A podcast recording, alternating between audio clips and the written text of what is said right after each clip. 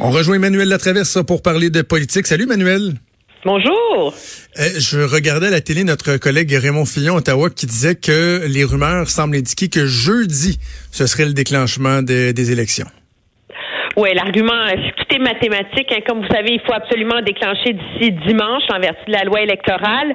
Euh, demain, c'est l'élection euh, au Manitoba, donc ce serait vraiment franchement inélégant pour le premier ministre Trudeau de déclencher sa campagne alors que les gens au Manitoba vont voter. Mercredi, c'est le 11 septembre. Est-ce que c'est devenu une date sacrée? Donc, euh, on fait pas ce genre d'événement le 11. C'est ce qui amène beaucoup, bien, bien, bien des gens à mettre un, un bon 2 là, sur la date de jeudi. Euh, tout ça pour dire que ça s'en vient euh, à grands pas, mais dans les faits, euh, je pense qu'on est déjà en campagne électorale. On s'entend. Il y a le débat de ah McLean's aussi, hein, je pense, jeudi. Ça se peut-tu, jeudi soir?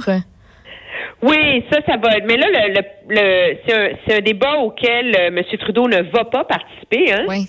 Parce que l'argument étant que c'est pour ça qu'on a mis sur pied là, une commission des débats.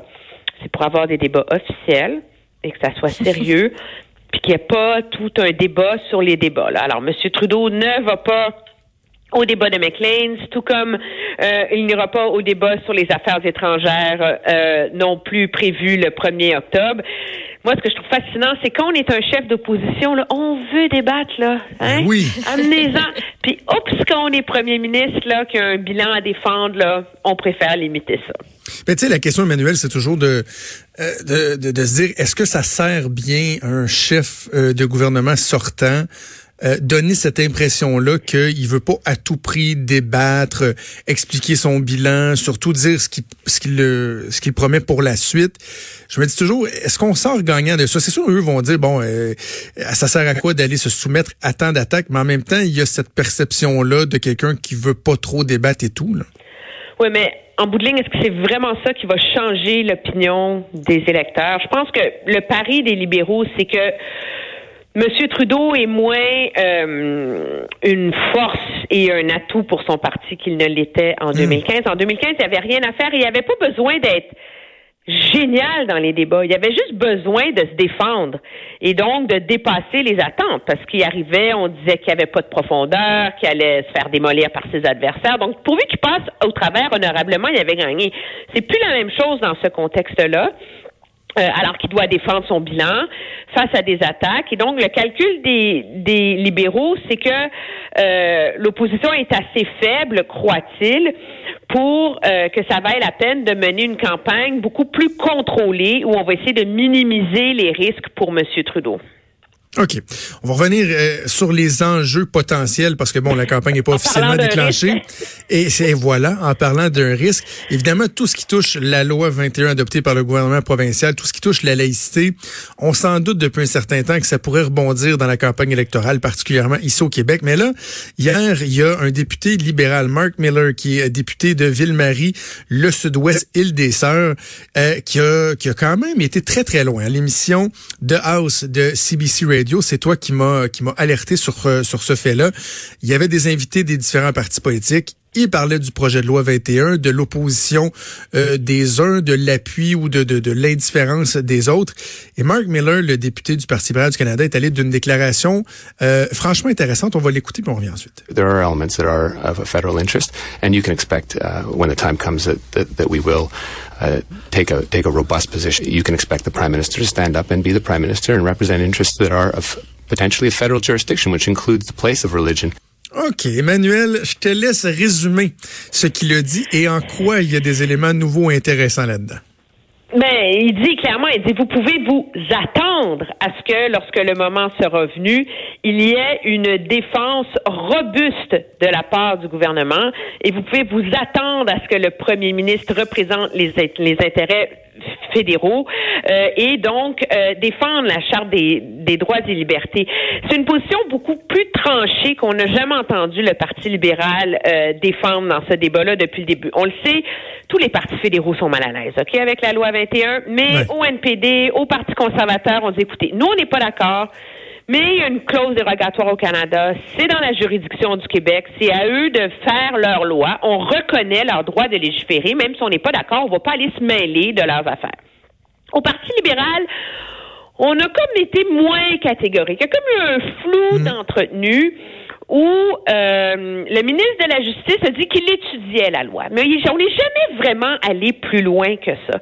Et en coulisses, je vous dirais, les stratèges libéraux se sont évertués à essayer de nous convaincre que, regardez, ça sert à rien de contester la loi, d'autres vont le faire à notre place. Ben Il va y avoir des recours. Pourquoi aller se mettre dans ce panier de crabes-là? Donc, moi, ça m'a absolument surpris d'entendre Mark Miller être aussi catégorique en disant la seule raison pour laquelle on s'en mêle pas en ce moment finalement, c'est parce que on est on n'est pas euh, les recours devant les les tribunaux sont pas rendus à l'étape du débat sur le fond. On est dans des injonctions, on est dans des procédures, mais attendez-vous à ce que quand le débat sur le fond va venir, le gouvernement, le premier ministre vont défendre la charte. Et ce qui est intéressant aussi, c'est que tout le débat, tu sais, la clause dérogatoire est pas universelle, hein. Mm-hmm. Il y a, elle ne s'applique pas à l'ensemble euh, des droits garantis par la charte. Et donc, euh, ce qui est intéressant, c'est que c'est clair qu'au fédéral, on semble avoir trouvé la porte d'entrée qui est pas la liberté de religion, mais qui est euh, l'égalité des genres, l'égalité homme-femme. Et là, il y a tout un argument légal là, qui est présenté par par Monsieur Miller pour nous montrer par Ben oui. quelle porte le gouvernement, un gouvernement Trudeau interviendrait. Donc moi, ça me, c'est sûr que je suis pas certaine qu'il aurait été aussi clair dans une entrevue au Québec en français. Mais en même temps, forcément, la question, elle va venir. Là. Je sais pas si tu as eu l'occasion là, de parler avec l'entourage de Justin Trudeau, mais ils vont se faire poser des questions sérieuses. Là. Ben très clairement, il faut comprendre que The House à CBC est une des émissions politiques les plus écoutées au Canada.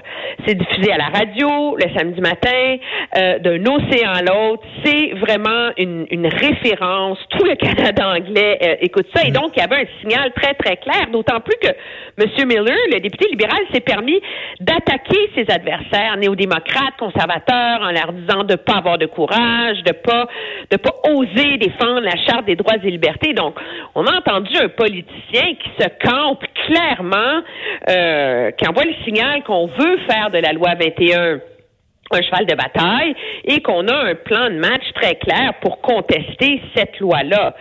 Est-ce que c'est un pari risqué euh, au Québec? Moi, je- les libéraux semblent croire qu'ils vont être capables de désamorcer cet enjeu-là au Québec comme ils l'ont fait pour le NICAB en 2015. Je suis pas certaine.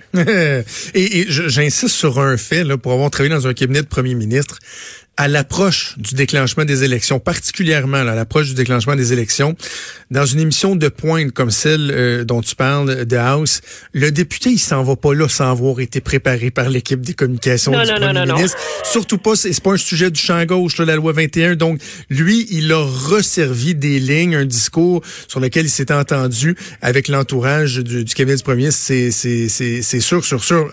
Et- Emmanuel, j'ai envie de de dire, en fait, te demander, est-ce que au fond, c'est pas le bloc qui est le mieux servi par des positions comme celle-là, parce que ça va remettre de l'avant, évidemment, tout le débat entourant la loi 21. Là, je voyais déjà des, des candidats sur Twitter au cours des dernières heures qui disaient, parce que bon, il y a une déclinaison du fameux Le Québec, c'est nous. Il disait la laïcité, c'est nous. Eh ben oui. Alors que dans les faits, il y a pas mal juste effectivement le bloc québécois qui défend la position, qui fait pas juste dire bon, on va la tolérer, le Québec a droit, tu sais, comme les conservateurs le, le font. Ça, ça pourrait aider le, le bloc assurément.